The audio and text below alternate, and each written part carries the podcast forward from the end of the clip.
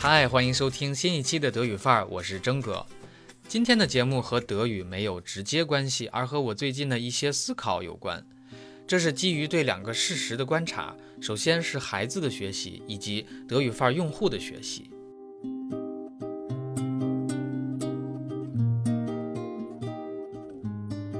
先说说孩子的学习。如果我说要了解人的天性，只要看看孩子就知道了，应该不会有人反对吧？那么根据我观察孩子以及回忆我自己，我认为只要物质条件不要太差，人的天性百分之二百是懒惰的。比如说，如果让我们家孩子去选，哎，你是骑自行车还是跳绳啊？他肯定会选骑自行车。你是跳绳还是学习呢？他肯定是选跳绳。如果是学习的话，你是学语文还是学英语呢？他肯定是选语文。那如果是学英语还是学数学呢？他肯定是选英语。所以在我看来，人的勤奋并不是天生的，勤奋的人是因为他们没有条件去懒惰。一旦条件成熟，躺尸式的被动娱乐那是最幸福的，比如看电视啊、玩手机呀。所以呢，在完成自然生长的学习要求之后，比如我学会了吃饭、说话、走路等等，学习这个事儿是反人性的。换句话说，在不危及生计的条件下，如果说周围的人，特别是家长，对孩子的要求很低，这个人好吃懒做的可能性一定远大于勤奋好学。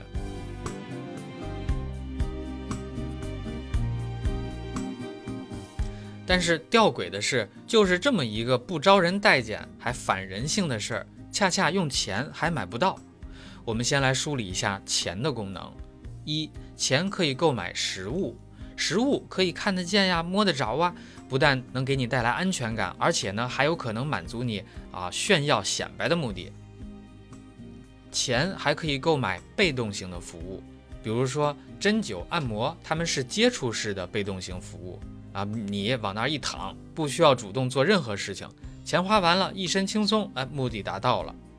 那么还有非接触式的被动型服务，就是看内容，比如小说、音乐、演出、电影等等，都可以满足你几乎全部的感官和情感需求。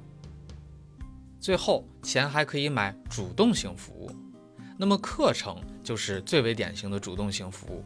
作为一种非物质的产品，课程产品和实物不同之处就在于，要发挥它的效果，必须通过购买者主动学习。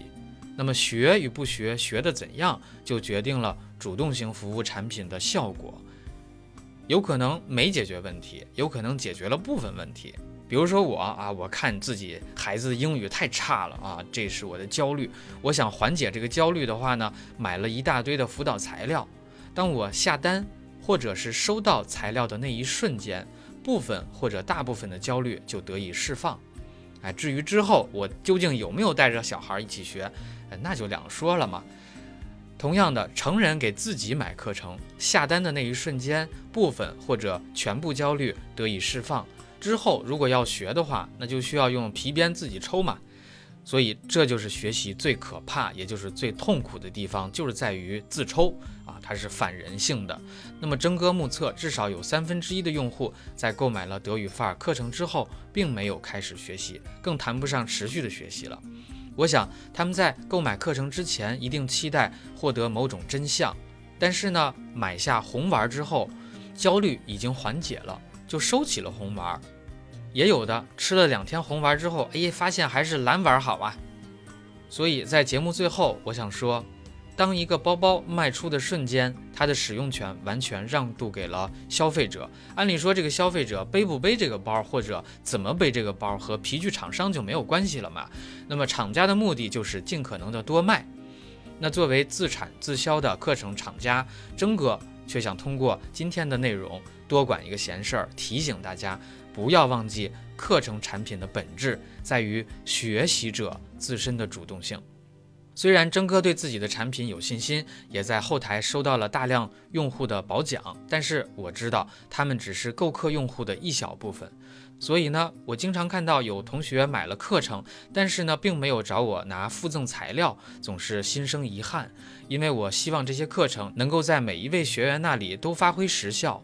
所以呢，最后温馨提示：不论你购买之后遇到哪怕再小的问题，或者出现哪怕再不足挂齿的懈怠理由，都欢迎你过来找我聊一聊，获得一些学习的动力，而不是束之高阁。